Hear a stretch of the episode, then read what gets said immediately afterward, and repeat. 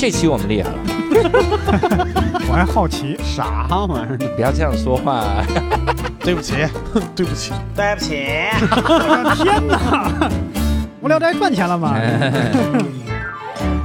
Hello，大家好，欢迎大家收听这期的无聊斋，我是教主。哎，刘寿，哎，这期我们厉害了，瞧，因为这期呢，我们要聊一个已经过去了的事儿。我们每次哪次聊不是过去的事儿，第一次世聊界大战，未来的。对，这次我们聊一些嘉宾在参战的时候的一些个回忆，请到了两个，一个奥匈帝国的，然后一个德国人。我们这次呢，主要是跟各位聊一下这个奥运的一些个记忆哈。哦主要是之前我们收到了一个特别好的投稿，人家这个嘉宾呢就说在零八年的时候自己亲临奥运赛场，勇夺门票，然然后拿了 拿着门票进去啊，非常厉害的一个嘉宾。啊，然后呢，同时我前一段时间不是录了一个奥运的这个微综艺嘛，啊，叫《啊冠军家宴》。特别威的一个特别威哈，我们把人家编导也请来了，然后你就跟人家说特别威，我说的是，六兽是再也上不了这节目了。我说的不是危险的危，好不好？人家制作人坐在这儿，然后你跑过来说特别威啊，那我们就先请出我们的这个投稿的嘉宾啊黑子，哎，大家好，我是黑子。你怎么没骂无聊斋？你不是黑子啊，吗？我是肤色黑的黑，不是这个意见黑。是这个哈。那第二位就是来自网易体育的 Andy。Hello，大家好，我是 Andy。我们这次呢，也是大家凑在一起聊一聊跟奥运有关的各种的这个回忆啥的哈。嗯我们先来灵魂拷问，黑子是哪个群的呀？呃，无聊斋十一群，十一群哈，我特怕他说我不在任何一个群，那就真的是黑子，我只在评论区骂你们，我天天。然后我再追加一个灵魂拷问，黑子老师，你为啥带了两块表？嗯，是因为运动爱好者，一个是记录这个跑步数据的，哦还有一个就是苹果的跟苹果手手机配对的，就日常使用的。啊，那苹果手机那个相当于它记不了跑步数据对吧？它它记的那个就不是那么的具体，嗯，还有一些步幅啊、步频啊，然后那个操场跑圈的时候一些具体的数据分析。分记不了是吧？对，那像我们这样现在买苹果就干嘛不到了？这个 已经有科技研讨会的这个风格了哈。哎，那 Andy 在哪个群？我在无聊斋的九群和闲聊的一群。哎，后面那句完全没白。他要不是我金主，我早就把他掐了。这个声音。今天金主爸爸坐在这儿聊天，所以这个其实也想请两位聊一下哈，最早的时候这个看奥运的经历吧哈。呃呃，先说一下零八年的时候，两位都是大大概在哪儿，然后都到现场了吗？啊，我那时候是正好是大学毕业，零八年的时候正好本科毕业，然后零八年本科毕业，对对对，然后嗯就正好有那个，呃，不是应该不是应该正好有假期，应该零八年我是正好没假期了，哦，但是硬生生是就找好的工作就辞掉了，就为了就为了看看奥运会。对，因为实在是没办法。如果说你作为一个刚上班两个月的人，然后你跟老板说我请一个月假，可能也请不到，嗯，所以说就干脆就直接就辞职了，然后就就来了北京当时那是什么工作？啊。当时是一个那个房地产行业，就可能就错零过了。八年的房地产，哇塞，错过风口了。真爱粉，真爱粉。为了奥运错过风口，奥组委听到了，希望给我们这黑子一点钱吧，然后这直接给套房吧。这给几套房，这这五个五五个亿呀！是看完奥运会以后就再也没找着工作，因为看奥运会回去就立刻从校招变成了社招，啊然后又是一个完全没有任何工作经验的社招，就嗯就特别的就很难吧，反正就是哦后面找的啥工作呢？啊、后面就做了一个培训，就是一个那个 你看这找这行业，哎呦我天哪！我想知道黑子现在做啥？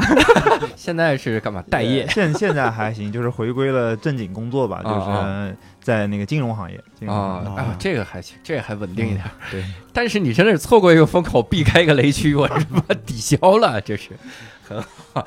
Andy 呢，在零八年的时呃，我零八年的时候也是刚刚毕业，但是是高中毕业。候啊 啊，正好高考完，所以那个暑假就是特别疯狂的在看比赛，在疯玩儿，哦就特别难啊忘，还是。当时也没想着把大学辞了，就是看完奥运我才反正我们那年大学倒是因为奥运是推迟开学，所哦以一直到记得得十一之后，然后才开始上课。嗯，哦，有这种事，零八年，嗯，对可能只有北京的北京的大学才是这样。有可能。呃，我跟各位说，杭州当年 G 二零峰会的时候，全全杭州市民放一个半月的假，就是所有人大学都不知道还开不开学，他都不知道上学的流程了。反正为了这种这种会议，往往是这个要要延迟一下，怕而且奥运会那会儿是不是好多大学生都去做志愿者了？对，尤其我们学校又是这个体育对口的学校啊，哦所以估计去做志愿者的人就会更多了。你啊你们学校是北京医科大学 体育对口，首都体育学院，首都体育学院哇嗯，不是现不是叫北体大那个是吗？哦，首嗯首体。嗯，首体。那其实我们可以先大家都来聊一聊哈，然后自己看奥运的一些经历。印象中第一场奥运那是什么时候？你是说现场看还是就是嗨，那 这你这是看得起我们？啊？我们这这零八年才刚高中毕业，然后我们竟然第一场是现场看，之前印象中电视上，我我印象中就九二年，九二年我五岁，但我我因为我太小了，我也看不懂，我不知道他们在干嘛。八八年那个我是也没没有参与的这个，但是不够年龄，才八个月，然后 不没让参赛，没让参赛。然后九二年我就记得他们射了个射了个箭，开幕式。啊，开幕式，嗯。我就只记那一个印象，然后再也没记过。但我我更有印象的是啥？我姥姥家养了两条小狗，特别小的小狗，啊，他们给这两个小狗，一个叫巴塞，一个叫罗娜，哇，我刚刚就在想，不会真对是这样对，叫巴塞罗那。关键是这俩狗傻成什么样？你叫罗纳没人过来，你叫巴塞没人过来，你叫巴塞罗那俩人一块儿过来。共有名字，共享的名字，这个狗，我我大概是九二年印象中比较深，我有一个印象，就是很早的是，我不确定是九二还是九六或者一九零零。啊，那应该不会，因为那个伏明霞应该年纪没那么大。啊，就是他在那届的那个奥运会的那个跳水比赛是一个户外的场馆，嗯。嗯就是然后你那个电视转播镜头看出来是是那个背景是非常漂亮的那个风景，嗯。应该是巴塞罗那吧，嗯应可能该是巴塞罗那。哦对他那个十米十米跳台，嗯。然后后面是呃城市的那个风光，嗯。然后就从那个高台上面跳下来的那个那个场景，我觉得印象蛮深的。嗯。嗯，我印象最深的也是呃是是零四年的雅典奥运会。啊、哇因为零 一下跳了十年，对，就是因为零四年的雅典奥运会那会儿是真正的让我喜欢上体育。啊、哦，然后所以对我影响也特别大，让我嗯下定决心说以后要从事这个体育媒体的相关行业。哦，啊、是呃，所以那届我就记得疯狂的看比赛，也是，就是啊。包括白天晚上全都是熬夜在看比赛。嗯。啊、然后更早的一些的时候，其实不好意思，稍等哈，零四你才小学吧？对。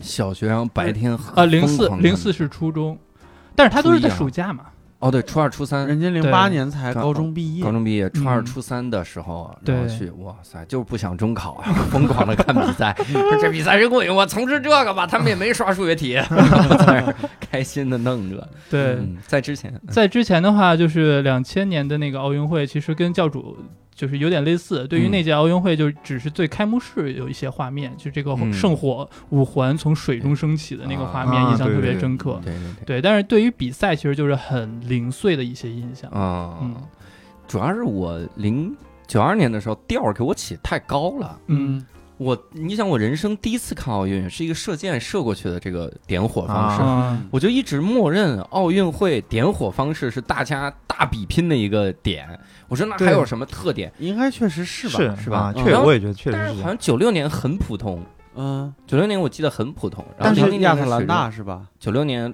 但是九六年的嗯那个点火的那个人是阿里吧？应啊，该是对对对，他就他抖着点。做不了太多的那个可能动作，但是你可以让火火盆来找他呀，嘣一个碗把阿里扣住，咣一起来，阿里在燃烧，给嗯点了人了。嗯然后好像我当时印象中就是那种军备得军备竞赛那种。然后零八年奥运会我才真正的意识到，就是哇，这你看这点火，帅死了，空中飞人这感觉，就是我们赢了。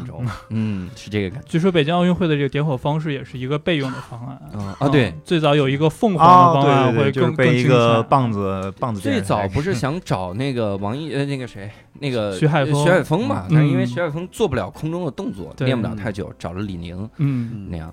六兽第一次看奥运是啥时候？我对奥运最深刻，就是最早最深刻的印象就是一八九六年。就是第某一届，某一年的春晚，你等会儿，你这你这就有点混事儿了。我们不是那年春晚，我觉得可能你们也会有印象，啊就是马家军在下边坐着，然后台上抛了一个梗，然后马俊仁老师也不笑，就在那儿很严肃的在那儿鼓掌，就 那个那个那张脸我特别印象深刻。对，当时距离那是90他的兴奋剂年被查出来还 有多少年？对。我估计他是不敢笑，当时。一笑说这会不会觉得我太兴奋？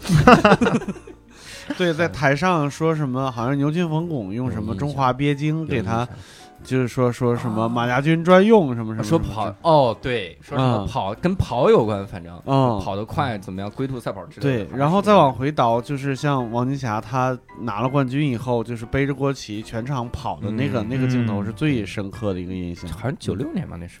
应该。应该是九六年。我应应该九六年，因为 后面就没有了。对，因为九二年我不记得任何。对，因为他又跑了好嗯长一段，他又是长跑，嗯。对对对对，所以就感觉哇，他还能跑，背着国旗，感觉国旗给了力量。哎呦，我九六年开幕式我还看来着，我印象中很深，好像那是个下午开幕式，因为好像刚好错了十三个小时，哦，是上午嗯。错十三个小时嘛。然后那个开幕式的时候，中国队入场的时候就说说中国队他们擅长游泳，但经常服用服用兴奋剂嘛。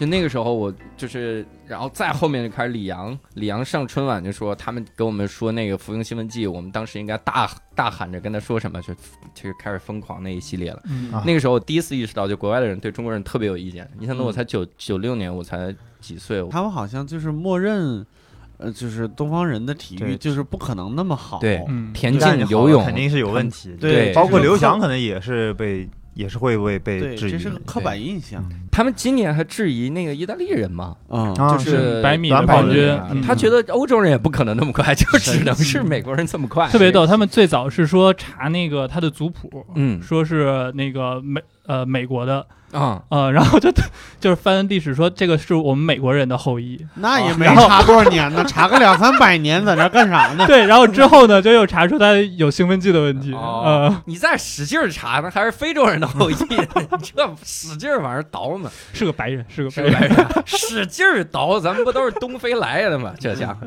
我们这个你看回忆了一些这个奥运的事儿哈，但我就要开始拷问一下各位哈，不是拷问，问一下各位，嗯零一年北京申奥成功的时候，各位在干嘛？哦，嗯，那可一那可真是举国欢庆吧？应该是嗯零一年七月十三，是不是？嗯反正也是一个夏天。对黑子你你你是哪儿的人？南京人，南京人哈，对当时你在南京，对对对，就是零一年我正好是中考毕，中考结束，准备升高中，嗯。然后就是当时就在家里面看着那个萨马兰奇老爷爷，那时候就嗯。就 China 北京，嗯，然后就特别的兴奋，然后就当时还特别的这个骄傲跟，跟爸妈说，我说零八年我正好是大学毕业，嗯。然后我就说，呃，这个因为当当时中考完嘛，考了个不错的学校，就说高考一定要考到北京的高校去，考到北外。然后零八年正好毕业，我做志愿者，嗯然后参加奥运会。那时候我我爸妈听了，哎，你考的北京的学校，应该都还挺不错的，还很很高兴，觉得啊，这个给给小朋友这个树立了一个很很好的一个目标。目标，对对对，结果高考呃零四年高考就是一塌糊涂，反正就也是离梦想很遥远吧。考到了哪儿的高校呢？南京本地的，他就留在南京了。没没出没出南京，对了一个字儿，哎，对，这个有一个字儿在哈。然后嗯。那那两位呢？零一年的时候，零一年的时候，我刚才想他在就是黑子老师在在中考，我可能在备战高考。哇，你这年龄真是个谜呀！哎，不是，呃，不是提前备战不是不是不是备战高考，是那个啥，是在学美术，我记得就啊。申奥成功那天，哦。因为第二天我就得去老师家里边去补习，嗯。然后头天晚上其实大家在放炮什么之类的，嗯。第二天早上很高兴，因为那嗯。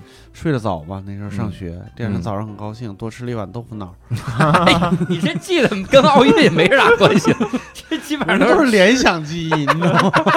有六个词放在一起拼凑出当时的记忆。对，哎，我你说这个申奥的这个，就是我不知道几位有没有，就是第一次申奥失败的那个记忆。哇塞，那那太早了印象不深。完全没有。那是九咱们还有九三上上十八卦，有有 申办就是两千年那届嘛，就差一票，好像是。那就九三年的时候。对，对那一年是好像是，呃，就是其实造势造的很厉害，反正嗯就是两千年那回，大家感觉好像有一回，反正我爸妈是感觉有一回失败记以后，就感觉平常心了很多。嗯。啊、哦。就是行就行，不行就不行。但是九三年那次好像感觉很严重，因为那时候嗯。这正好亚运会刚举办完，嗯就借着那个亚运会那那那个那个风头，大家就是全民这个全民体育热潮的时候，对，嗯就想再延续一下唱起来，就那个时候感觉就是势在必得，好多什么明星就是办晚会，然后联名唱歌曲什么之类的。感觉两千年以后大家有经验了，就等着就是申奥成功了以后再发那个歌，之前是提前唱了。唱早了，对，然后我记得你是说这个，我又唤起了一个小小的关于奥运的一个模糊记忆，嗯。就是萨瓦兰奇抽了邓亚萍一个大嘴，不是小嘴巴的那个那个就拿冠军的那个那那个那个时候的那个时刻。啊，啊，他怎么这么狠？颁奖仪式还有这种事儿其实是摸了一下脸蛋儿。啊？你这用词有点太夸张了。这好像也是牛群老师说的，就是给了他个小嘴巴 什么之类的。我反正都是来自于段子。那个时候还真敢调侃。对，行，嗯那安迪呢？零一年的时候，呃，我其实对那次申办成功时候的那晚场景啊印象特别深刻，就是因为我当时在北，我就北京人嘛，所以那会儿在北京，嗯，就整个的氛围就真的是像过年了一样。对啊，嗯他宣布了以后，外面就是有那种放炮的，对然后整个大街上大家全都是在摁着那个车喇叭。对对对，然后包括整个长安街上也都是这样，就是大家好像记得就冲上去了，他长街就是人是满的，对。对，就是像游类似游欢庆游行，好像我印象当中，呃在我记忆当中有两个体育的事件是有这样子一个情况，嗯一个是这次申奥成功，还有一个就是零二年的那个世界杯中国队出现的时候，入围出现，嗯对，也是这样的情况。嗯然后呃，说起这个还特别有意思的是，那天晚上从我们小区当中，就是不知道哪儿流传来了一个谣言，嗯，就是说为了庆祝中国那个申办奥运会成功，啊然后当晚麦当劳免费送圆筒。全去麦当劳了，对，结果就导致我们家那边那个麦当劳就是人爆满的状态啊但其实并没有送。那怎么办呢？大家说来都来，买一个好了。对 这还不知道哪儿传出来谣言，麦当劳传的呀。或者肯德基，可能或者也这不知道人的战术啊。我当时好像也是零一年的时候，因为当时在一起在看电视嘛，嗯然后看完了之后我们就冲出来，然后就很激动，在院子里喊。嗯，但是我当时就想跑到长安街上，但是因为我住南城，我们家离长安街十几公里，我如果跑过去？我披上国旗是一下，哎是，我跑的真的就是一万米，就是跑军霞了我。所以我当时就作罢了哈，就在家里面开心的开心了开心。那个时候还挺激动的，觉得嗯申奥怎么样？现在呃我就随着长大，真的是越来越难以想象。就长大的过程中，越来越难以想象，人们竟然说不要办奥运，你办它干嘛呀？啊是是跟那个时候的心情完全不一样。是，包括现在世界各国都说不要办奥运，不要办奥运，嗯就有这个这个想法。嗯但北京办奥运还行啊，北京办奥运我看人家说的是挣钱的，嗯。花了两百零三亿，嗯。啊，花了两百零二亿，然后挣了两百一十三亿，嗯，就是光是奥组委啊，嗯。自己还挣了八个八个多亿，就赚了一个电影的票房，赚了个电影票，哎，不够，还得是没那么卖座的电影，《战狼》就完犊子了。然后说北京就是拉动 GDP 六千个亿，对呀说这个这个很厉害，就制造了多少个工作岗位和后续的那个场馆景点儿对对之类的。，嗯那我们的景点留着，你看冬奥会。水立方里还能再滑滑一滑冰啥的，对，继续用真挺好。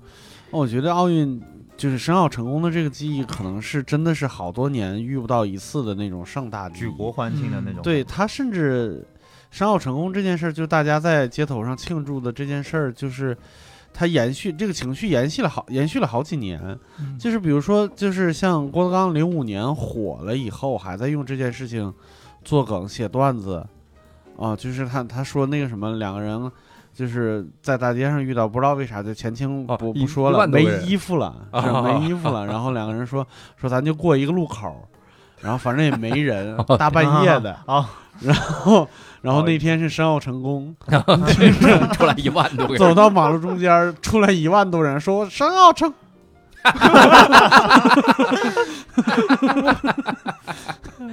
对，就孩子拿这件事情做梗，就说明大家对那个记忆非常深刻。，对对，啊，嗯。共同记忆对是一个，以至于我们都忘了零一年的时候，其实国足也进入到了世界杯，嗯，国足也出现了，嗯，然后沉痛的回忆。但其实因为当时我才小学嘛，然后嗯其实看体育也没有那么多的那个时候。嗯呃，对于国足出现这个的，就是意义啊什么的，相对来讲了解可能大一点。但是嗯对于申办奥运成功到底有多么深远的意义，其实也并没有一个很清晰的概念。啊因为那是七年后，对，但就是周围的人都在庆祝，然后就陷入到那个氛围当中，你会嗯不由自主的觉得高兴、自豪，然后跟着一起去庆祝。这样，对对嗯对。哎，那我们聊一聊零八年的时候吧。嗯。啊六兽零八年的时候在干嘛？呢？我我在北京，就是哎那一年还特别神奇，那一年是八月八号开幕式，嗯。我是那一天，还是那天的前一天嗯。去老罗英语面的试，哦。然后过了一个礼拜去上的班儿，啊，因为啊。这周留给你看奥运是吧？也没有，就是就就是就留那一天，我印象特别深刻，就是上班没几天就赶上了，就是北京就是城内嗯。马拉松，就上班就被就被就被就被拦了，嗯，然后就迟到了两个多小时。那天。哦。嗯。那相当于你在零八年的时候你在北京啊，哦在北京。奥运会期间，在那三位嗯。奥运会期间都在北京，，对，就我不在，我在上学呢，我当时那嗯。暑假没回来，啊，因为北京说是这个查的很严什么的，嗯。我说那就别回，添乱了，我正好在留的不让不让在浙大的呃渗透回北京。南方都不能来啊。我们我当时是在那个电视台里面，然后我们就在那儿，相当于就大家凑在一起一块儿看看比赛，然后拍拍类似的那种小片儿什么的，整整那那两天是火车都停了，啊，对是不不让往回走，不对能往回进怕太乱嗯，那种。那那两位呢？我还行，我可嗯能我估计来的早，七月份我就到北京了。哎呀，真是啊所以顺便说找一工作。对，因为那时候就，呃，基本上我七七月份就是七月初大学毕业了嘛，嗯毕业完了我就去把工作给辞了。我想嗯，就还是得去看奥运会。你说房房子能涨多少钱？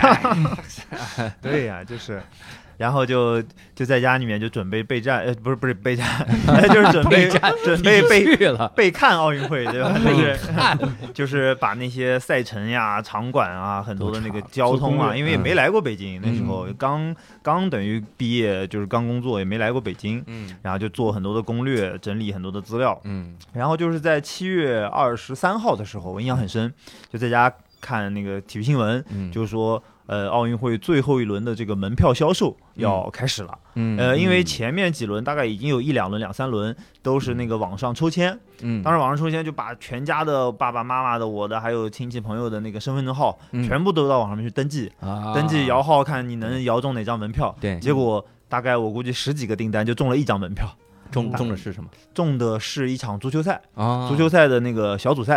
啊。嗯，但是他那个门票就是他不会告诉你是谁对谁，他是嗯比如说 A 一对 A 二，A 三对。中国呀。还没出现。对对对对对，那不一定。那届中国呃是东道主，有参赛名额，哦，还是有，还是说不定有，还进球了呢。哦，还进球了，这家伙。嗯，然后就是就是正好是只有一张门票，然后就一直在准备着。嗯呃，他就新闻宣布说，接下来二七月二十五号就是北京这个现场开售最后的剩下的所有门票，嗯要到现场排队购买。啊然后我就立刻就买了火车票，那时候可能七月底还好，就买了火车票就上北京来了啊啊，然后就一直待到了八月底。哇！对，大概看了。多少场？呃，后来陆陆续续看了有应该是十十一二场吧，就各各种各样的比赛。对，呃，来了以后反正就各种的排队排队买票，排队四十八个小时应该是差不多，就是排队四十八小时。对，就是你你在这个五棵松你排六个小时，啊买了两张，啊接着就直接再转战那个鸟巢，啊！再去排队，再买买买买两张然你怎么后再老买两张啊？他只能买两张，不是，那你两张给谁呢？这就就是第一桶金嘛，也是第一套。哇塞！你有这个做了一把黄牛哎是吧？你有这个经商头脑，你想想房地产的工作吧，你这还是那可能黑子买的也都是那种比较热门的项目和场次。没没没，都是就篮球的，然后网球的，去嗯。鸟巢那边买的是那个网球的，然后嗯。又去买了排球的，哦在首都体育馆。嗯。嗯。但是那些就已经全部都没有中国队参加了，就就全是一些就是别的国家的一些一些比项。目。零零碎碎的国家，对对，嗯，零碎国家人家还夺冠，你这。因为他现场发售的那种票都是嗯在前面几个阶段剩下的啊。啊，就网络上面没卖出去的那种。嗯哦，对对对。所以，相对来讲，可能中国队的比赛场次就少一些。是。网络上还能抢。这个抽签嘛在我们售票界叫回滚票，回滚，就是卖了以后，但是发现人不能来，人把嗯票把票退回去了，就是这种票。啊嗯，因为他不可能说卖剩下，因为一摇就没，嗯一摇就没，就这种。因为但是他卖的时间太提太提前了，嗯所以肯定有人计划有变。对，嗯对对对，那时候应该零七年就开始启动那个售票了。嗯对嗯，哇塞，那 Andy 当时看的大概有哪些比赛？我是看了网球、射箭，然后还有一场手球。你们这个都没一场有中国队吧？手球有吗？手球没有中国队，嗯但是网球有中国选手啊。啊，李娜呃，李娜、郑洁、燕子那个时候都还在打。哦对对嗯对对对，那届中国队的网球的成绩还是挺好的。嗯，黑子看的有李娜他们，李娜的没有，但是我后来就一开始买票的时候，嗯。基本上是不可能，就是说凭借正常的渠道能买到就是中国队那个中国队的比赛，或者说哪怕是中国队很强的，比如说像乒乓球、嗯。跳水，嗯。呃，这种这种比赛基本上都是大家最热门的那个。那个就是想要去看的比赛，最抢手的门票。然后我是后来通过陆陆续续的通过，就是刚刚不也说了嘛，第一桶金嘛，嗯，然后就还好意思？房地产本来是你的第一套房，你对，这就是第一第一第一波门票，然后就是后续呢，就是说通过很多的那些，嗯、反正手段吧，就是说，呃，因为除了这个正常的销售渠道、官官方销售渠道以外，它还有不断的有各种黄牛倒票倒票的嗯啊，然后包括那些有官方渠道赠票的，就是这个。算是二级市场吧，它是一直在哦长期活跃的，一直到比赛进行开场前，甚至于有的是开场后，嗯。嗯，它可能还会有一些这个门票流出的。嗯。所以说我后续观看的观看的这个比赛，就是不是说我有哪张票我去看哪个，嗯。因为整个奥运会十几天的时间，我是看着我想去看那场比赛，嗯。我就提前两个小时去到场馆门口，嗯然后就拿笔记本举着这个牌子写 need ticket 啊嗯求票，然后就哦见一个人问一个，见一个人问一个。嗯，然后就通过这种方式，也还就是差不多，后续又又又搞到了三四场比赛的门票。哦，哦，这个不错，这是我零八年的一个笔记本，你你零八年的笔记本，对，然后当时就是我就会就会这样，就在门口，哦。就就就就就就这样站着，就是。真的是一个笔记本，就是那种我以为是个笔记本电脑呢，啊小小的笔记本，那个代价有点有点上面写着高字，儿，啊。然后就是又不是说我用这个笔记本换张门票，哎，怎么 就你看上面写换票啊？对，就是 Tickets 拿那 for 个 change 邮信邮信 tickets for change，人家就给了一些零钱，就就就每天就是经常性都是这样子。嗯然后因为呃有很多，比如说在北京，他可能会有一些呃企事业单位或者说街道可能会发票啊什么的，然后他们有的人可能兴趣不是很大的，他就会嗯去现场啊去去卖掉或者是怎么样的。这帮人嘛，暴殄天物。然后呢嗯，还有一些就是各个国家他的那个代表团。嗯，然后也会有一些，比如说这个国家有这个选手参参赛的，嗯然后他们会给到一些，比如说几十张左右的票是给他们亲友啊什么的，对，然后他们会有一些多的富余的，然后就是在门口看能不能碰到机会。啊呃，有一场就是那个在北京射击馆，然后我去了以后，应该是朱启南的一场比赛，嗯，但是我去的时候，当时应该是从别的场馆转移过来，来晚了。嗯。呃，现现场观众基本上都进场了，嗯，然后就在那个射击馆的门口，我看见有一个穿着红色衣服，当时的奥运会的蓝色是志愿者，嗯红色是那个工作人员，嗯。穿着红色衣服的工作人员他坐在那个门口，他没有进去看比赛，嗯。反正我就每个人问，每个人问，问到他那边，我说您这边有多余的门票吗？嗯，然后我就是我我想买门门票进去看，嗯。他说哎呦我没有这场比赛的门票，嗯，但是呢我有其他比赛的门票，哦，然后他就把他的包拿出来，然后有一一沓厚厚的信封，哦，哦，信封一拆开一沓门票，哇他说塞，哎小伙子你看看你要你要哪场的？哇塞，你说我要我当时都要，当时我就感觉他是好像是可能上天的化身，给我啊来派门票的你是样。找到售票处去了吧？他他说后来反正也聊了聊，他好像是陪领导过来看看比赛，哦然后领导进决赛门口等着他，后面还有很大很多其他比赛。然后当时我的一个信念就是说，我一定要看中国队的比赛，对有中国选手的，我看别的国家的那些也没意思。我来就是给咱们中国人这个加油助威，然后还想看看，所以就要了一，张仁义的话剧票，也 所以说也很难买。的确也很难。所以说后来我看到有这个男篮的男篮的半决赛的哦，门票男篮当年非常对不错的，男篮半决赛也没有中国队，对对，我说，哎，这个我不要，这个我不要。哦当时我的观念已经改变了，其实那个应该是很很宝贵的。又错失一桶金。对对对，哎，然后还有一个那个男足的，那个啊也都是淘汰赛阶段的门票，啊我都没要。然后淘汰赛阶段你也太瞧不起，万一小组出现了呢？你这，对，然后后来我从他手上买的是呃一个举重的门票。嗯因为举重项目中国队是铁定有对对对对对，还有一个那个赛艇的，嗯赛艇的当时没搞清楚，当时其实中国在赛艇只有一个项目，就是孟关良、杨文军的一个男子的双人双人的一个赛艇，嗯对那个项目它是有夺金，但是我可能也没搞清楚赛艇分哪些项目，就就就随便啊，就当时随便找了一看有一张赛艇的，我也买了嗯那他那张门票。后来发现赛艇的那个不是孟关良、杨文军的，就又又转赠给了别的人，然后就是主要是从他那边拿到了一张举重的门票。嗯，然后就这张举重的门票是后来去看了。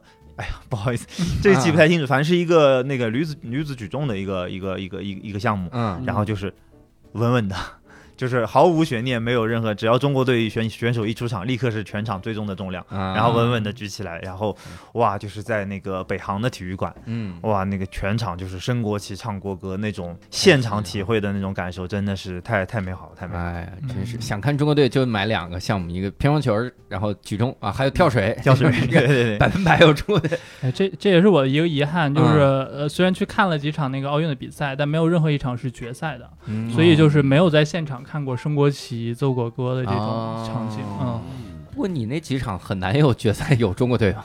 呃，对，射箭，你这哎，但是提起射箭，那一届嗯北京奥运会，中国队的那个张娟娟还真嗯拿到了射箭的金牌。是吗？对，当时特别不容易，因为这个项目韩国垄断的时间非常久嘛，，包括嗯现在也在垄断。对，所以当时他拿到那个金牌的时候，大家都特别的兴奋。嗯韩国今年是有一小将叫什么来着？什么山？嗯宫山还是青山？一个小将，他才几岁啊？十几岁的小孩儿，然后就嗯基本金牌拿遍了，嗯就天才。嗯那所以接下来十几年又会是人家垄断。嗯，说呃，韩国女子团体射箭好像奥运会已经九连冠了。对啊，你这哦取消了吧？现在跟我们全红婵怎么比？对以后 对哦，对我们也有这样的，有有有种我们水下射箭去，我们边跳边射箭，这家伙是什么项目？翻着跟头射。翻着跟头射箭，那没人敢看这个项目，没有观众敢看，绝对要出人。反正一生无观众嘛。也是，我去，哎，真的有你说实话，一说到这个看奥运，就特别期待疫情赶紧过去。嗯你要不然巴黎奥运会，你说就三年，还有北京奥运会，嗯就北京冬奥会，冬奥会你这嗯非常近，嗯真的是特别的头疼。嗯，但是我听两位的描述，在零八年在北京，其实也没看上几场，也看不了嗯太多场。我看的还是挺多的，嗯就是反正就一起说说吧，就是除了一个那个举重，然后因为我的很多门票，就是刚刚说门票的话，都是在一边看着一边找着，嗯然后我就在看那场前一场的那个女子举重的时候，我就在现场，我看瞄着我身后有一个代表团的一个，反正一个他挂着那个工作、工作证的那种嗯。墨西哥代表团的一个官员，就嗯。类似的，然后我就反正问了一圈，也问到他，我说有没有还有别的项目的门票，哦，还有别的那个这个举重的门票，哎，他就有一张。然后啊。我就又从他手上，因为一般你从就是他们这种官方的这个，他毕竟不是来黄牛炒票的什么，就是原价买。对，原价买，当时北京奥运会的原门票原价都非常的便宜，嗯。对，一般最低的五十，最高的不会超过三四百，除非就有一些你那个决赛、半决赛，然后座位特别好的，对一般价格原价都是在五十到三四百的这样一个区间。嗯。我就又从他手上买了一张，呃，隔一天那个男子举重的一个门票，嗯。廖辉，嗯，当时也是就是呃，全场反正领先优势非常巨大，嗯，就是第二名和他可能就没有任何的竞竞争性，嗯。然后也是就。可能都已经就没有第一场看到那个升国旗奏国歌的那么激动了，就感觉啊稳稳的，好了，就是常常常规操作，就嗯就就就是就是这样。那伺候你们。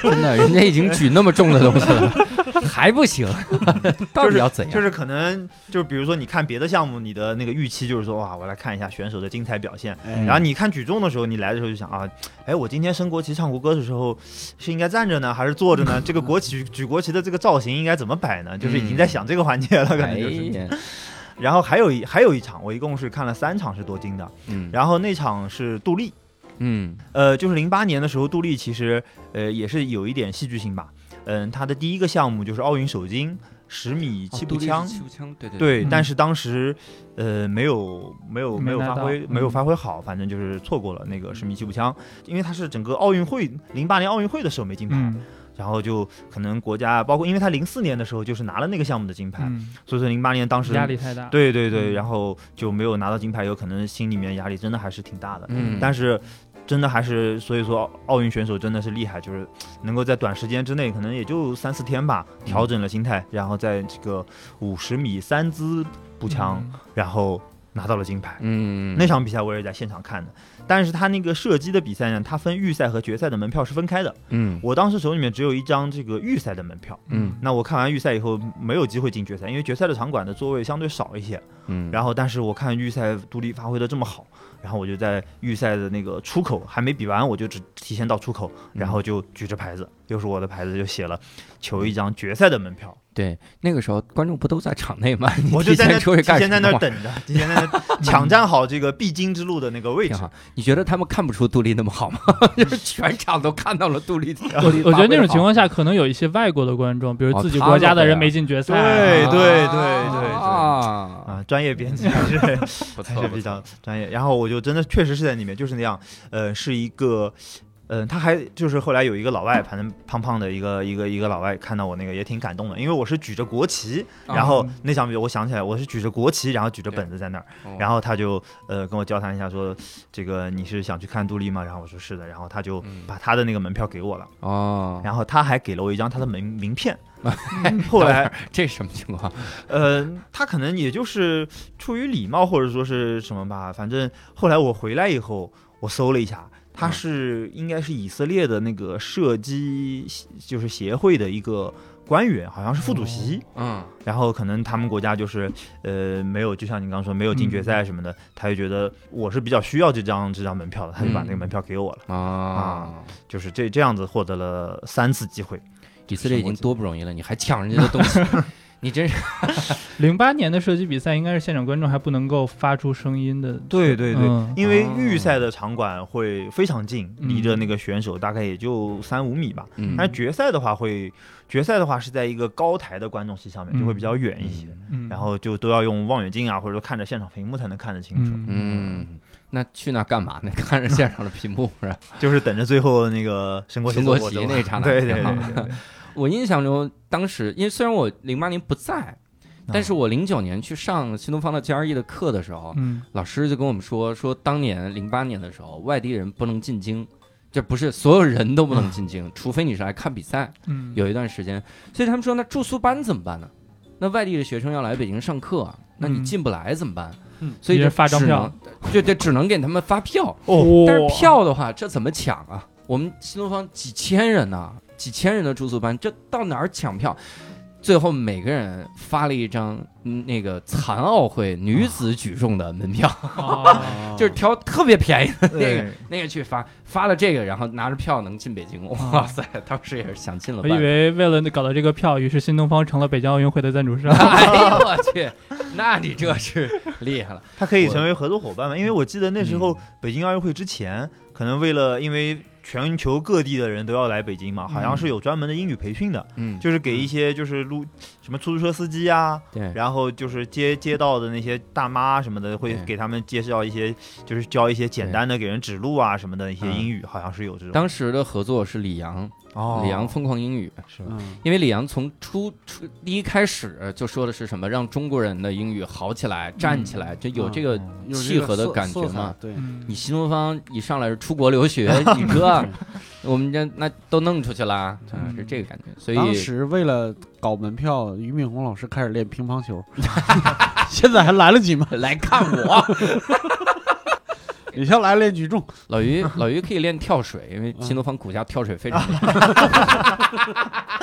哎呀，我太损了，而且我即使他参赛，也不可能搞到好几千张票。都是这个场馆我包了，对，你们这些名师一人挑一个项目给我练去。都练跳水，因为大家都是股价跳水。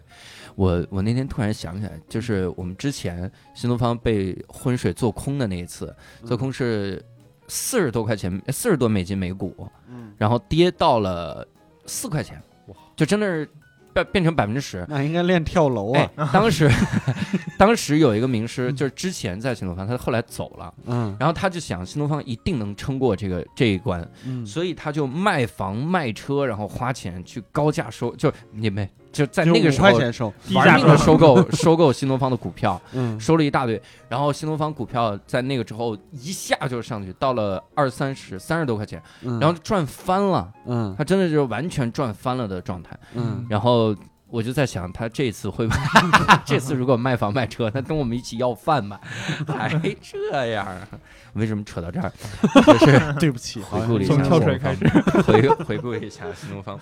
那我们其实可以来聊一聊，那零八年奥运期间你们印象比较深的一些个事情吧。安迪可以来说一说，你有印象是网球打到你们场上，呃，网球那次看比赛，就是因为买票也是比较晚，嗯而且那年我高考，所以我嗯自己肯定是没有精力去抢票啊什么的，都是我父母那边帮忙去哦排队啊什么的嗯那种。但还好，就是他们排的那个轮次不至于像黑子说的那种排四十八小时那么久的那种。嗯然后买到的网球就是外场票，就是没有买到中央球场的票。嗯，呃网球还有这规矩呢？对，网球它是分两类票，一啊个是中央球场的票，一个是外场票。中央球场票就是所有的场馆我都可以去看，啊，然后外场的票就是我不能进中央球场，其他的球场我可以随便的去看。啊，是这个意思。我以为座位的原因就是是隔着个是站在场场边看，就是不能坐那个网子旁边那个座儿。哦。那我我想买那个票，那太牛逼了。然后我去看的那天，其实中央球场有一场非常焦点的比赛，是那个费德勒对阵休伊特。哇，但是就是我们没有那个票，然后就只能在那个栅栏外面，哦然后通过那个入口的那块儿，然后来来来看两眼那种，你要硬闯呢？闯不进去啊！嗯你没有票吗？你你说你是参赛选手，你说 My name is 费德勒，人说费德勒也不是这发音，你这都有儿化音。然后那天那个我们就只能在那个一号球场，嗯就是因为他的球员的咖位，就是排赛程的时候，基本上就按照最有名的肯定在中央球场，然后是一号球场，就按照关注度这样来排的。因为一号球场是除了中央球场以外最大的一个球场哦啊。然后我们就在那儿站着那个座位，然后就怕走了以后就没有好的座位了，啊然后就坐了一天，哇然后就晒到第二天就开始脱皮。啊 哎呦我去，这好像跟排球什么乒乓球也也有点相像。我觉得真的不到现场，你真是不知道这些事儿。我以前以为乒乓球就是一个大场馆里就一个台子，嗯啊对十万人就盯着这一个台子在那儿打，没想到有好多台子，嗯，然后是一个区域吧。好好多区域，反正排球也是好多区域。嗯排球这个事儿，我也是通过一些个资料了解的。日本漫画排球，在里面看说发现好几块场地，甚至好几个场馆。那好像都是初赛、预赛什么的。但是嗯对奥运的那个排球应该，乒乓球是那样，但是奥嗯排球应该不是，排球应该就是像篮球一样，就是一个场馆。啊一个场馆，然后观众坐一圈的那嗯种。，嗯，好像初赛是那样的，对，初赛是好几块场地嗯沙滩排球是那样，有那样啊，不知道，反正没到现场，真是完全不知道那个感觉。嗯，然后就就刚刚安迪说中央球场进不去嘛，其实我也有一个类似的经历，是在五棵松。呃，因为五棵松它那个场馆区是一个是篮球，还有旁边搭建了一个是棒球，嗯嗯就是是临时搭建的那种，全部是脚手架，然后奥运完了以后就拆掉的。嗯，那么，好可怜。对这个也是 省得浪费资源发展。嗯然后，那么就是说，它的那个那两个场馆围成一圈，嗯。然后从你持棒球和篮球的门票都可以通过那个安检啊。进到那个封闭的区域里面去，就像刚刚安迪说的，可以进到一号球场，也可以进到那个中央球场。嗯。然后，但是你再造再进一步，你要进五棵松的篮球馆的时候，嗯。你就要给志愿者看你的门票，嗯。得是篮球的你才能进篮球馆，棒球的就是进不去。嗯。然后正好那等于篮球的票是可以看棒球比赛的吗？也一样，就看不了，就是区分的嘛，哦。对吧？就是，嗯。但是呢，就是正好那个志愿者，哎，我发现，因为我之前去看过一场篮球赛，嗯我发现那个志愿者是是我的校友，嗯，哇塞，这得多巧啊！对，真的是太巧了，就是啊是我南京的这个高高中的这个校友，我靠。嗯，你该不会就是从高中一直？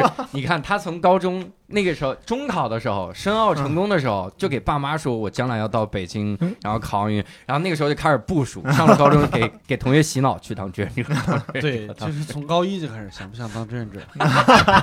我看你英语不错，是吧？英语 volunteer 考去北京吧。对对对，那个 那个志愿者就是大学学的就是外语专业的，啊！你看这是一盘大棋啊！然后碰到他呢，哎，我就碰到他了，嗯然后后来我们就呃，一开始我是之前是先是持票进去碰上他的嘛，后来回去就那时候还没有微信啊什么，就是手机短信聊天，然后我就说能不能帮我个忙，嗯。然后后来过了两天，我是拿着棒球赛的门票嗯。过了安检。然后在他那个检票口那边晃了一下，晃了一眼，因为票长得都一样，只是上面印的图案不一样，嗯晃了一下就进去了，啊，哎就看了。你你这也你把人家给坑了，我靠！哎，你现在这个应该不会再给他造成什么影响吧，过了这么多年，呃奥运的这个形式有效期 追溯期。大概是十四年，刚好给他抓主要他这个描述应该也查不到是谁。真的完全查不到，晃了一下。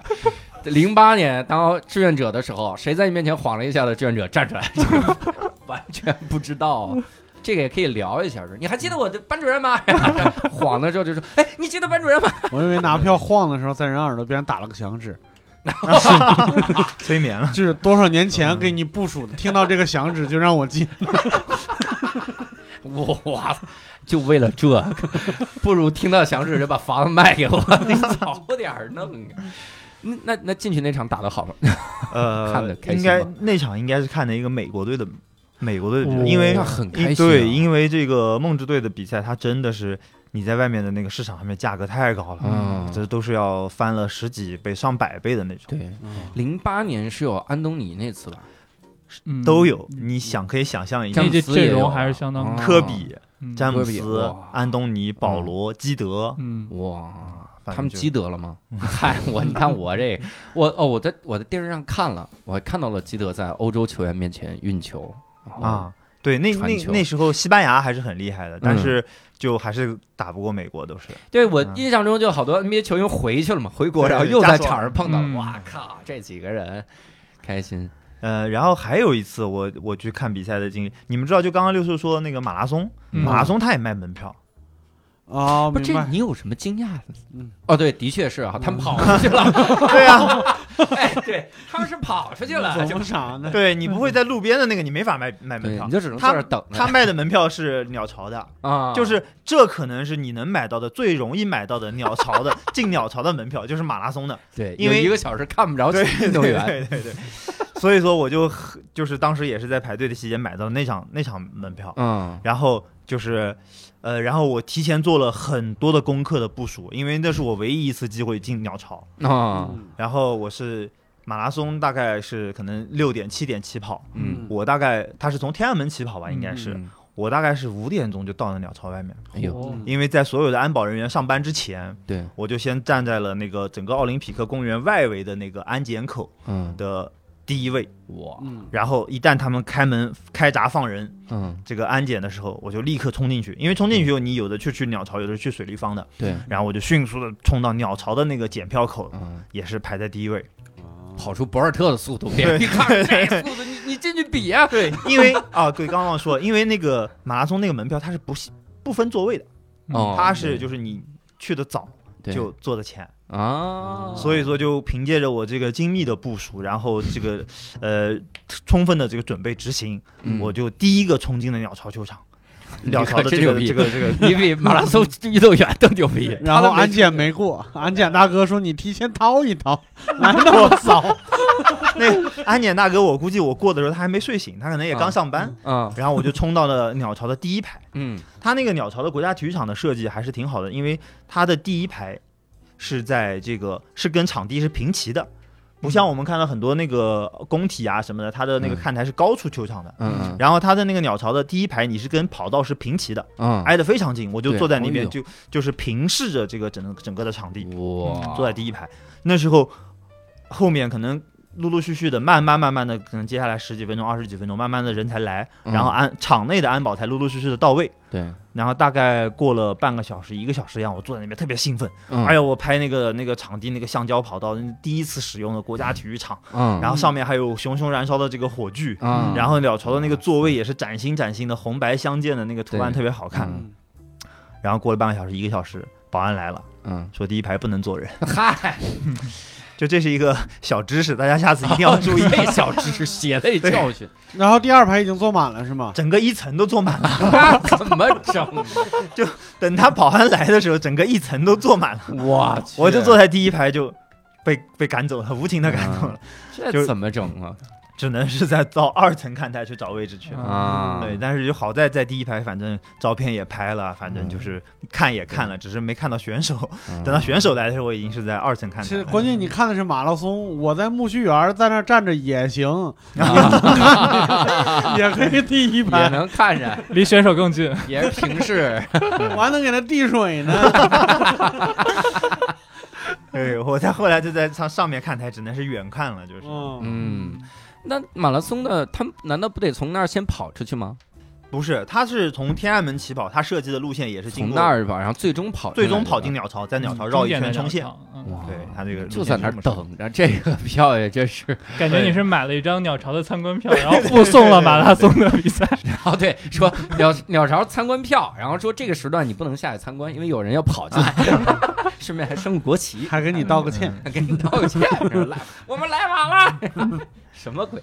但是我后来也进了一次鸟巢，嗯哥们儿也是嗯看一个胖子的发布会，改变世界嘛，然后就果然改变了，通过直播改变了世界。嗯，票还是我找的，片儿片儿兽儿也找的，我们当然也是等等一个多小时才有选手入场。慢慢入场。入场之后，然后第一句话也跟马拉松喊的一样，“理解万岁”，马拉松。哇，这个体验真的是很好哈！我那冬奥会的票现在开始卖了吗？我其实特想去抢一抢。你可以看看他们有没有那种热场嘉宾，就是你先去，对，太冷了，大家一进场太冷比。赛需要热场？冬奥会，这个对最不需要热场就是冬奥会吧？站在雪里面 站在雪里讲个段子。可以，可以，可以，我去给他讲。然后，哎，对他需要冷场嘉宾，我去了，大家说都冻住了，哎，这好，可以开始比了。雪你去给运动员讲，让他们冷静下来。冷静来。对，不错，这个好。不过我我真是感觉，因为现在的转播技术越来越发达，嗯就是你看电视那个体验，有的时候往往比现场，就是如果你只是想欣赏整个赛程的话，对，真的比现场好太多了。但是要感受氛围，那嗯肯定是现场最棒。嗯其实是分项目，嗯就是比如像冬奥的项目，我有一次去现场看的冰壶的比赛，那就完全不如看现这个电视直播。对啊 啊、因为你的角度，因为冰壶它是来回滑嘛，嗯就是这一局在这边，下一局在那边，就总有一边是远离你的，你看不清的。嗯，而且你在那儿的时候，那个角度就是也是有偏差的，嗯不像电视转播，它会在正上方有一个，你很清楚的能看到它的角度。对对，就是看不见球，就看见几个人在扫地，呃，对就是那种画面感，啊对，看不见那个湖。扫还不好好扫，就扫一条线。对但是有一个现场的我很意难平，嗯就是我其实特想看一场现场的 NBA，啊，就感受感受。因为我以前同学呃不是同学，我前同事，然后还跟我说说他，因为他去看了嘛，然后就感觉就对方在他头上暴扣，因为他坐篮板后面，就真的是扣在自己脸，哇，那个爽！他都甚至希望就没有篮板，真的扣在他脸上，哇，爽死了！那感觉。我我之前看了个视频，就说就是在国内看足球赛的时候，嗯往往为什么没有那种欧洲杯那种氛围？哦，我一看那个截图我就懂了，因为很多的场馆不是标准的足球场，有跑道的，而是田田径场，对。它有个跑道隔开了。摄像机的哎角度包括对。它，它嗯隔开了我。我在现场看的时候，其实离得很远，啊。我就没有那个氛围。包括那个像英超的比赛，你看电视转播的时候，你会发现它的那个摄像机的机位离嗯。球场特别的近。嗯。它也是为了能够增增强这个看现场观众的呃哦。现场直播观众的这种体验感，嗯，嗯，这个也都是有讲究的，嗯，那零八年的时候，你们在看的时候，有遇到一些个印象比较深的人吗？选手或者观众啥的？我看的那几场倒还好，就是 唯一的一个小插曲是说在隔壁的球场，嗯。我我因为我在一号球场，我也没有看，没有就是听说的事儿，说是嗯。那边是威廉姆斯姐妹的那个双打的比赛，哦，嗯。那不就是一直在喊吗？打到一半的时候嗯。是小好像是小薇她的一个耳环掉了，啊，然后就满场在找耳环，看来很贵啊。是容易摔倒吧？就是跑的时候再崴一下，我去，嗯，那应该能听到那边玩命在呐喊吧？哎呀，就网球比赛是这样，就是球场之间离得很近，然后嗯。作为观众来讲，你嗯。两个球场我不可能同时看，我都是必须要做出一个选择，嗯所以有的时候观众心里多多少少会有一点就是这种好胜心吧。啊，就是遇到一个好球的时候，会拼命的鼓掌叫好，就是要压过对 对。观众，证明自己选对了。对，那球员，哎呦，你看球员好多次活在自己的幻觉中，这个球有那么好吗？很普通啊，但是大家就嗨的不行，嗯真是可以哈。黑黑子有吗？印象？呃，我印象比较深的，哎，有一个挺有意思的，也是只有到现场看你才会发现的。嗯，就当时那个 NBC 美国的那个电视台什么 N- NBC 啊 NBC 我以为以为 NPC，我说你这是玩游戏呢？NBC 他们在那个北京奥运会的那个转演播室是搭建在鸟巢和水立方之间的那个景观道，嗯。一个半露天的一个演播室。嗯。然后他们的演播室是主持人坐在里面，呃，朝外面拍，嗯，就主持人的背后是一个围栏拦起来的这个观众，嗯，然后就很多的那个美国的观众就全部就趴在那个栏杆上面，然后作为这个他们演播室的背景，然后他们就会写很多的标语，比如说啊，Hello mom, I'm I'm I'm in Beijing，就是这种感觉，就会写很多的那种标语，就感觉还挺有意思的。他们在现场直播的时候，然后就会就会出镜，然后去举牌子，就欢呼，嗯。然后也会感觉到就是。呃，零八年那时候就是，其实就是感觉中国观众还是相对于会比较呃内敛敛一些、腼腆一些。啊那些国外的观众哇，都特别的这个张牙舞爪，也不是说张牙舞爪，就是特别的张扬，特别的张扬的那种。然后就是把自己的不好意思，我插一句啊，零八年的时候就觉得国外的张牙舞爪，二一年的时候说人伊藤美诚也是张牙舞爪，说这个印象永远没变过。就是他们会比较比比较开放一点，会比较乐于去去展现自己国家的特色啊、民族特色。哦像墨西哥的人就戴一个那个大嗯草帽、绿帽。啊，对对。对，也有也有别的颜色的，哦也有别的。对对对。然后就是把自己的脸上、头发上，然后还呃，有的老外会胡子蓄的很长，嗯连胡子的颜色都染成国旗的颜色那种感觉。啊他们就就你你老远的一看，你就知道这个人是是哪个国家的，啊然后就就会呃非常有特色。然后中国、中国人可能就在脸上面贴一个小小的那种纹身贴啊，或者什么就相对于会会会腼腆一些。就是离老远看一大长胡子纯白的，哥们儿你是日本的，我这就是老了。纯白不法国的，还要还要举起来是吧？也拎拎胡子就中间那红点，刚才吃番茄酱，哎立刻就变国了。但是我我记得有几个国家的旗子是特别容易混淆的，有有几个国家好像就是一模一样的图就，那几个三色旗嘛。长短。不，三色旗它不是还有横竖吗？嗯，但有几个好像是条的长粗粗细来区分，我有点忘了。但我还有颜色的序列。对还有的是长方形、正方形，嗯这个得去看那个 Sheldon 呃 旗子的故事，让他给咱们讲一讲啊，讲这个。嗯，那呃，我们其实可以聊聊，就是奥运会对自己产生了一些影响吧。比如两位，你在现场看到奥运，会觉得对自己未来产生影响？你这安迪都不用说了，都从事体育的工作了哈，对我是零四年看完雅典奥运就会以后决定要干就越来越爱这个体育，体育所以就是很早就自己定了一个职业发展的目标，嗯然后所以甚至比那个高中的文理分科还要早，就是自己就已经确定了，说我以后一定要学文，嗯为啥呢啊？所以就体导育不是哦，这做新闻新闻嘛啊啊，对所以就导致我的那个整个的物理化学和 和那个史迪症啊什么的，就是偏科特别严重，啊，嗯，你这个也确实是有一点。一般我们看完奥运会，要是受到启迪，是去做运动员呢。来不及了已经。我跟你说，他这也太相信高考的政策。你试试这几年，我跟你说，如果有一个一几年要开始就就呃做好准备的人，一几年上高中的人，嗯，他受到启发，嗯说我将来要从事，我就学文，他完犊子了，一年一个变化，嗯一年一会儿就是文理综合，一会儿你自己选科，一会儿加 X，一会儿等级考了，你这玩意儿早崩溃了，有这嗯崩溃的心态就跳水去了，嗯 就是反正也不想活了，啊，滚几对，我现在估计就这样的人也很少。就看完奥运会直播以后说，我要当那个扛摄像机的。这个镜头太棒了，我要运这个镜儿，这个是 也是哈，大家只会想的是去报道新闻。那那你快乐吗？你这几年一直做体育相关的工作，痛并快乐着吧。痛并快乐。嗯，但我觉得把自己的爱好跟工作结合在一起，有嗯一个不好的地方，就在于大家想象当中的体育记者，就是我可以到处去看比赛，然后呃有呃跟那个。各种明星接触啊什么嗯的，但其实你越是做这行，比赛的时候，往往你越没有时间看比赛啊、啊，所以我从业之后看比赛的数量反而比从业之前要少了。哎呦，嗯，那怎么办呢？没有办法。还没办法转行儿，现在进军教育培训行业来得及啊。那黑子呢，会觉得有影响吗？我肯定应该影响还是挺深的吧，因为嗯。之前一开始小时候就是奥运之前，就是在读书的时候，就是自己就喜欢体育嘛，喜欢踢足球，然后就是也是每年就是暑假就一到大赛就看看比赛。但是我觉得真正可能就是说亲临奥运会现场嗯，就感受那种整个这种奥林匹克精神这种体育，然后让大家就是让嗯说大一点，就像让全人类都来参与其中，然后就嗯感受到那种更高、更快、更强的体育精神。我觉得这个是真正奠定了我，就是说接下来我的人生也是就是比较疯狂，比较就是没那么没那么就是说。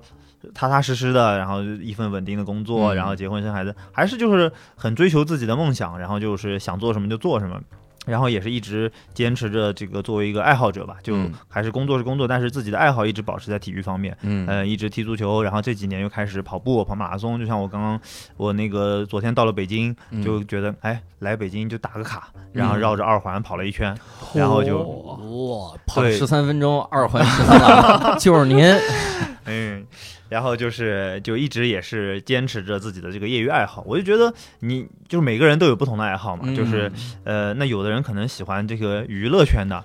他获得的可能不一定是那么那么正面的东西，会嗯会有一些，但是热爱体育的人就一定是，嗯、特别的激情，然后特别的坚韧，然后就是说会有一种这个，呃，坚定执着的这种意志品质吧，反正也会嗯就是对自己会有很多正面的帮助，在遇到很多困难的时候，人生当中，我觉得就是这样。对我发我发现你俩都很奇怪，这个看完说我要当那个扛摄像机的，然后嗯黑子老师看完亲身体验奥运会以后说我要干房地产，还不是做金融了吗？金融，后来后来就没干，后来就错过这个房地产行业了，就是两个人就莫名其妙会受到启发。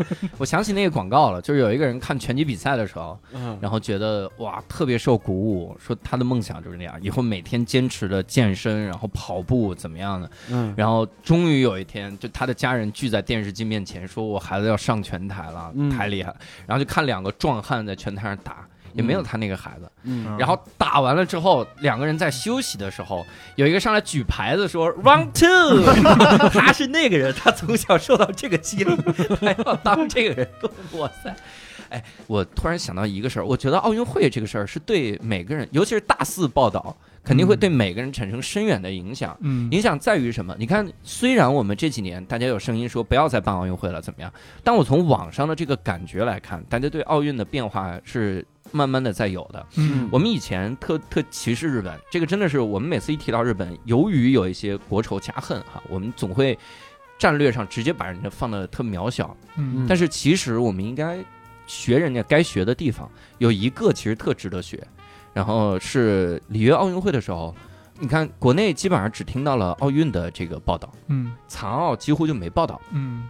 我正好一七年的啊，就是一六年的时候，然后去了趟日本，嗯，然后在那个时候发现日本很多的综艺都在报道残奥会，嗯。然后综艺里面也会请到残奥的明星，嗯。然后他来推广说，你看这个一只。他现在能动到什么地步？我真是从那儿学了很多知识，就是他那个手指头是能动的，非常的复杂。嗯讲这个报道，我当时就在想，我说什么时候咱们也能这样，就说残奥会的报道更多一点。但是今年是看到了，嗯，今年你看对对大家，大家好像有一种就是卯着劲儿的那种，一定要在网上造势，说那残奥会的难道不应该报道吗？所以今年的这个很多的报道开始出现了，嗯我觉得这个很好，这个你你多就这种事情多学一些，然后也嗯关注一些个残奥，然后像比如说冬奥、冬残奥等等嗯。这些个会，我觉得会非常的好。而且今年残奥会咱们是断层式的第一，其实每届都是，是吧？嗯，就是特别牛，但是从好像我我之前印象中就几乎没听说过什么，嗯好像没见过任何一个残奥明星。其实就是包括北京办的时候也是，就可能很多人也去看过残奥的比赛，但是留下印象的可能并不是特别的多。对就大家提起残奥会的开闭幕式，可能我估计大家现在脑海当中也没有什么太多的印象。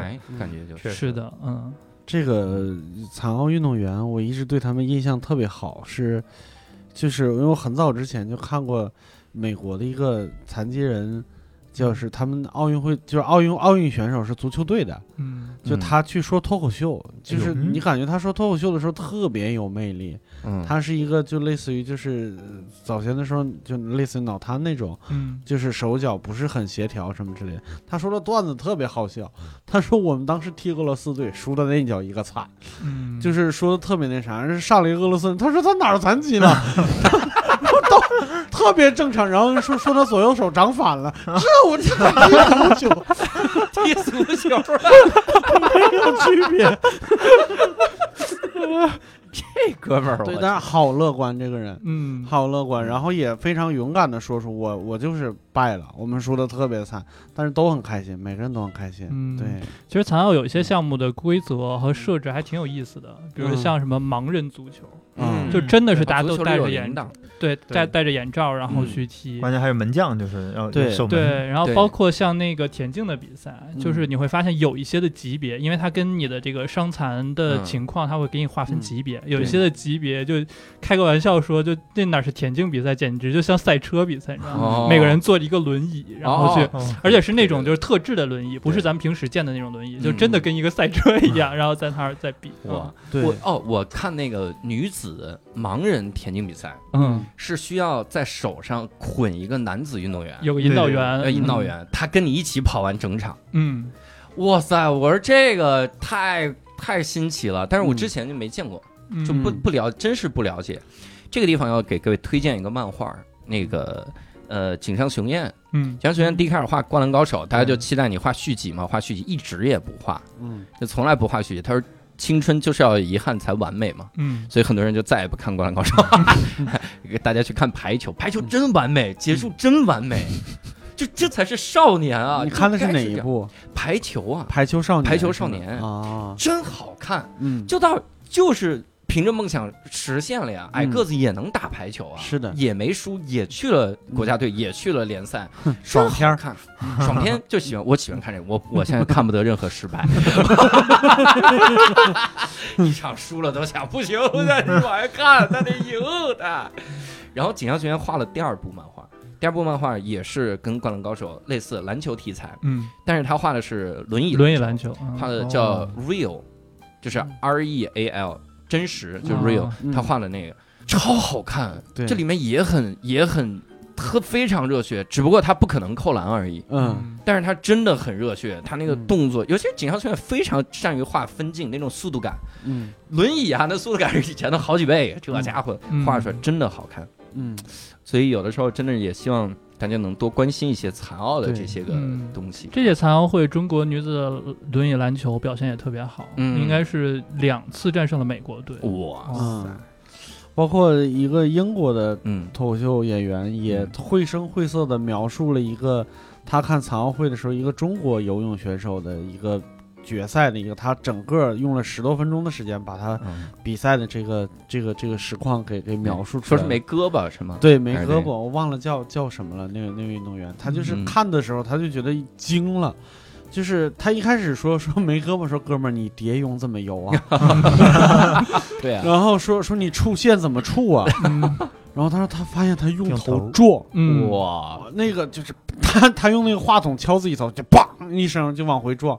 就是我嗯。后来还还去网上找过那个视频，确实特别感人。嗯。嗯。这届奥运会还有一个国外的选手，呃，残奥会，他是呃没有手，但是他参加的项目是乒乓球，哇。哦他就真的是用嘴叼着球拍在打。哇，嗯，哎呀，所以真的是想到这些，还是应该多多的去多关注哈，嗯这个转播还是应该更大一点，从冬奥做起。如果允许进观众，嗯，但我觉得就是电视台转播比较少，是因为有一些画面确实看了以后会对一些人有一些生理的不适啊，或者怎么样的那种。的确是，嗯，对，所以引入分级制度志在必行。咱们今天一下子弄出一个系统来，这这电影也分级 R 级比赛，R 级比赛。什么玩意儿？哎，我我前两天听说谁哦，死侍死侍三，然后又归到 R 级了，我们又看不上了。嗯但是死侍会跟就是漫威宇宙联动，嗯也就是你看不你没懂死侍，你就到时候看漫威的时候稍微有一点点 bug，有嗯一点点看不懂。哎呀，遗憾。那我们聊点儿哎其他的吧哈。我我录之前还跟他俩说，我说之前嗯听说了一些特别奇葩的项目，我看了一眼，就是一八九六年第一届奥运会的时候，嗯还有钓鱼这个项目的，就是后来他一一届就取消了，因为大家觉得太休闲了，这是体育比赛吗？就是在这坐着这项目就在场馆门口拿一个 need tickets，有人卖你票，就是我要抓你。钓鱼是吧？你倒吊你是黄牛，我跟你这。然后说还有一一九零零年有一个有一个项目是潜水，啊往水下潜六十米，自自由自由潜，啊，潜六十米。说是这个观赏性极差，对反正就看着选手进去了，然后就待一会儿上来了就好了。而且冠军通常回不来。对，这不就是《哈利波特》里的三强争霸赛的那个项目？嗨，那不是憋气比赛吗？冠军就回不来了。然后这跟马拉松的观赏性一样差呀！这还有一个我印象很深的是，当年有一个撑杆跳选手，日本的一个选手，嗯。这选手叫奇葩撑杆跳，就是他是跑走到那个杆儿的前面，然后把那个杆儿插在泥地里，哦。然后爬上去，啊，然后跳过去。跳过去之后呢，然后这个裁判说不行，你得有助跑，嗯。他就先助跑，然后停下来，然后插进有助跑了，对不对？